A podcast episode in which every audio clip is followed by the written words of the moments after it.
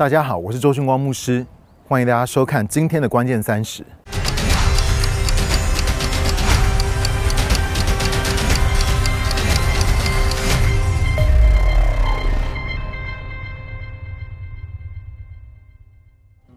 马太福音第四章第十八节那个地方说，耶稣在加利利海边行走的时候，看见兄弟二人，就是名叫彼得的西门和他的弟弟安德烈，正在把网撒在海里去。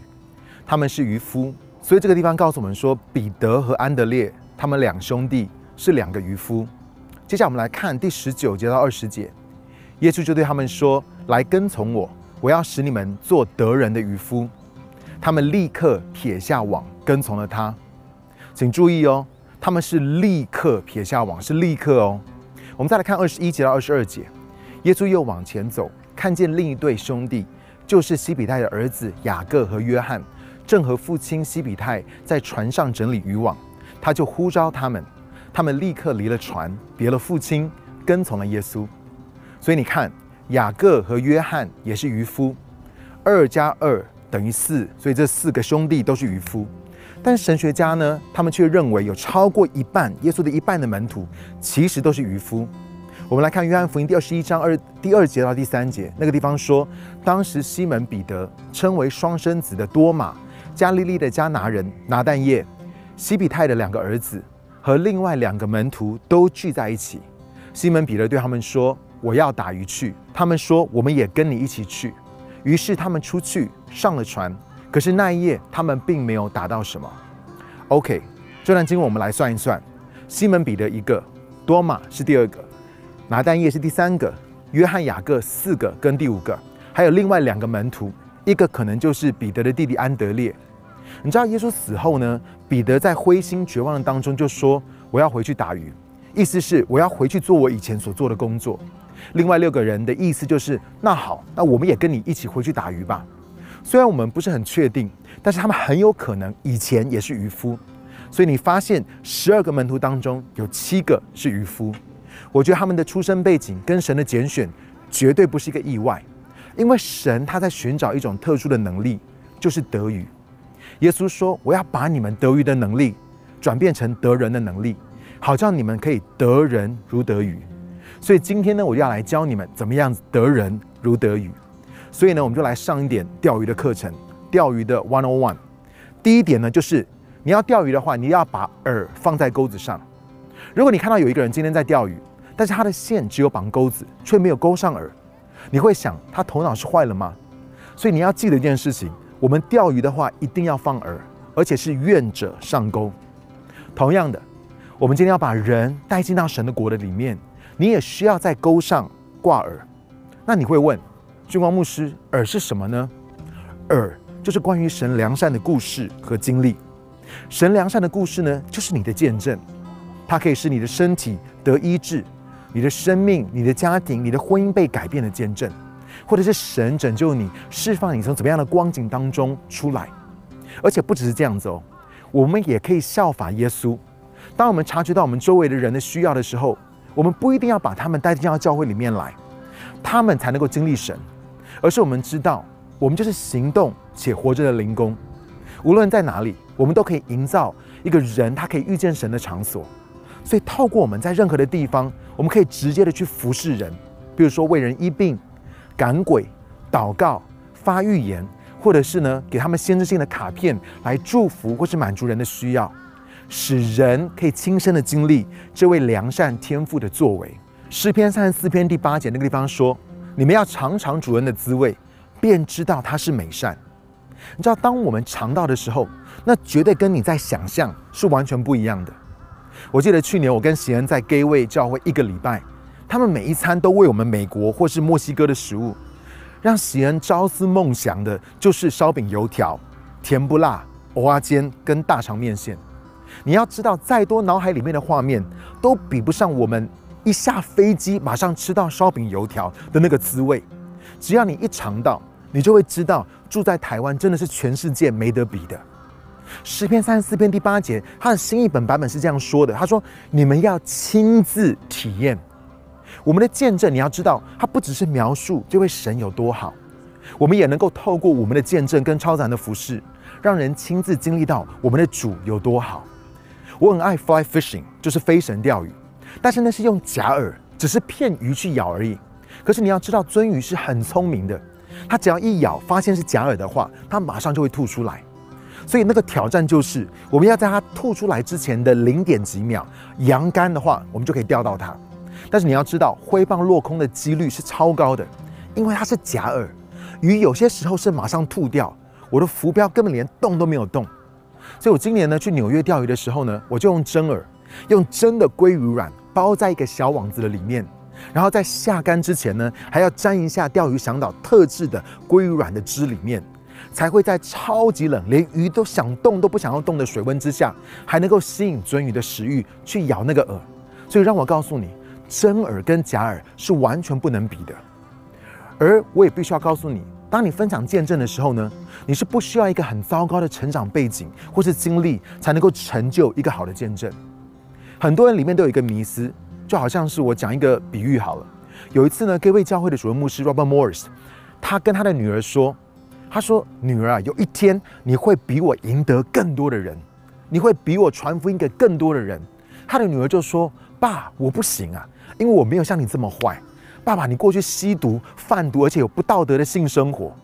然后呢，牧师心想说：难道神就只能够用那些很坏、很糟糕的人来为他做见证吗？他说呢：我是十九岁得救，我过去有毒瘾。他说我的太太是九岁的时候就得救，她有的是口香糖瘾，一天要吃六条口香糖。有一次呢，他跟他的太太在聊天的时候，那时候他们比较年轻。牧师发现师母年轻的时候，竟然一点都没有被那些不好的东西诱惑。他一点试探都没有，他超惊讶的，因为他自己还有身边所有的朋友都曾经被诱惑，所以他以为这是每一个青少年一定都会有的试探。师母说：“我的里面就是一点做那些事情的渴望都没有。”所以他就发现，那个让他从各种毒瘾跟捆绑当中释放他生命的恩典，也同样的运行在师母的身上，只是师母经历到的比他早很多。但是你要注意哦。这拯救牧师出来的恩典，也是一样的良善、大有能力的，从小就保守了师母。所以我要问，是谁说牧师的见证比师母的见证要来得好呢？你要知道，耶稣是有史以来最伟大的见证，告诉我们说，你的见证并不是关乎你有多糟，而是关乎神对你有多好。你要知道，耶稣他从来没有犯过罪，他没有很糟糕的人生，然而呢，他的见证却是大有能力的。所以，我希望我们当中不要有人在说我的见证实在太平淡了，是没有人会想要听的。No，你的见证是大有能力的。我想跟大家分享一个见证。各位呢，有一位执事的小女儿，眼睛呢生下来是斗鸡眼，他看了所有的医生，那医生就只能够让他戴一种很特别的眼镜，所以他们就为他得医治祷告。有天早上，当他起来的时候呢，他的眼睛完全恢复正常。这位执事是一个建筑公司的老板。所以他后来写了封信给所有他的职员跟客户，分享他的小女儿得医治的见证。没有人收到这封信是不高兴的，说啊你现在是怎么样？你为要传教吗？还是你要怎么样？大家都为他开心。这个执事还写道：如果你想要了解更多的话，我有过去跟现在我女儿的眼睛的照片，或者是呢，你也可以让我来为你祷告，我是非常乐意的。他也因此带了很多人信主。所以呢，只因为他做了什么，他只是把饵放在钩子上而已。所以第一点呢，就是把饵放在钩子上；第二点呢，是你要把你的钩子放在水里。如果你看到一个钓客只绑钩子不放饵，你会说他疯了。同样的，如果你放饵却不把钩子放在水里面的话，人家也会说你疯了。那请问，把钩子放在水里是什么意思呢？就是你要操练分享你的见证，你要学会怎么样说故事。每一个见证，我们刚刚说了，都是好的见证。我从小在教会长大，然而在我二十五岁最糟糕、最低潮，想要放弃自己的时候，神就对我说：“孩子，我爱你，即使全世界的人都放弃你，我也永远都不会放弃你。我在你身上有荣耀的计划。”从那个时候开始，我的生命就完全的被改变。别人可能就会问我啊：“那你二十五岁发生了什么事情？神在你的身上有荣耀的计划又是什么意思呢？”当人有兴趣的时候，我们就能够分享福音。你的故事会让人对福音敞开，但是你都不说，就像钩子不放在水里面是钓不到鱼的。我跟大家举一个例子，Robert Morris 的二儿子呢，超爱钓鱼的，而且从小就看很多钓鱼的电视节目跟书。所以当他还小的时候呢，有一次牧师带他去 Colorado 的一个鳟鱼的池钓鱼，是那种可以钓多少算多少的鱼池。牧师心想说：“哎呀，不用担心啦，一个来自德州的小孩怎么可能会懂得怎么样钓 Colorado 的鳟鱼呢？”所以就很放心。他们就先去钓具行买饵。他儿子走了一圈，拿了几个饵放在柜台上面要结账。老板说：“孩子啊，这些假饵是没有用的。”牧师看了看他的儿子，儿子跟他爸爸点点头。牧师就说：“老板，没关系，我们就买这些。”老板说：“这些饵是不错，但是季节不对，用这些是钓不到鱼的。”牧师又看了看他儿子，儿子还是跟他点点头。爸爸就只好买给他。去到鱼池的时候，这个鱼池很大，所有的人都集中在一个地方。另外一边呢，因为有树，然后水里面有很多的障碍物，所以没有人要去那个地方钓。他儿子看了看，就往那个地方走。费了一番功夫，到了那个地方的时候呢，甩了第一杆就中了一条大鱼。所有在另外一边的大人看了都看傻了。他挥了第二杆又中鱼，这些大人就开始慢慢的往他那边移动，然后就开始问他说：“哎，你是用什么饵啊？”就全部回去钓鱼行买同样的饵来钓。Robert 牧师非常的以他的儿子为荣，直到他突然想到说：“不对啊，这里是钓多少算多少的。”叫他停的时候已经来不及了，他就付了上百块美金。仔细听好哦，千万不要让别人告诉你说你的饵是钓不到鱼的。你只要把饵放到水中，你就会有机会。所以不论什么样的情况，你就是要操练分享见证，你要学习怎么样跟人去说故事。第三点呢，就是请在有鱼的地方钓鱼。你要在有鱼的地方钓鱼哦。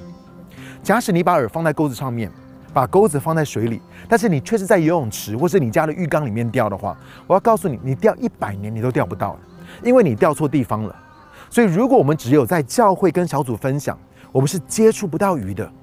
不要误会我的意思，在教会跟小组分享见证是很好的操练机会，因为通常弟兄姐妹都是比较有爱心跟耐心的。但是如果你都不去尝试在教会外的场合当中分享，比如说你的职场或是你的校园，或者是你对你未信主的家人朋友的话，你是钓不到鱼的。所以，如果有人生病的话，我可以分享神是如何奇妙的医治我二十五年来鼻子过敏的故事。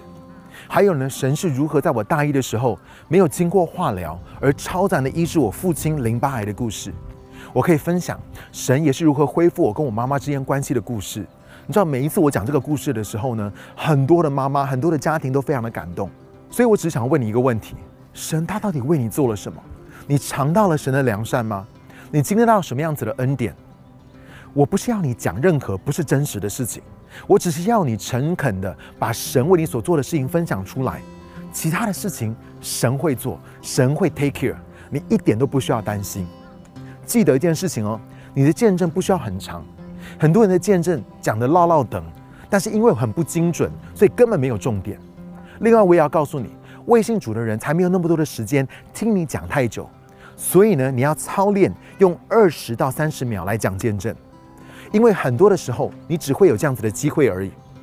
用我做例子，我刚刚不是跟你们分享吗？我从小在教会长大，然后在我二十五岁最糟糕、最低潮，想要放弃我自己的时候，神就对我说：“孩子，我爱你，即使全世界的人都放弃你，我却永远都不放弃你。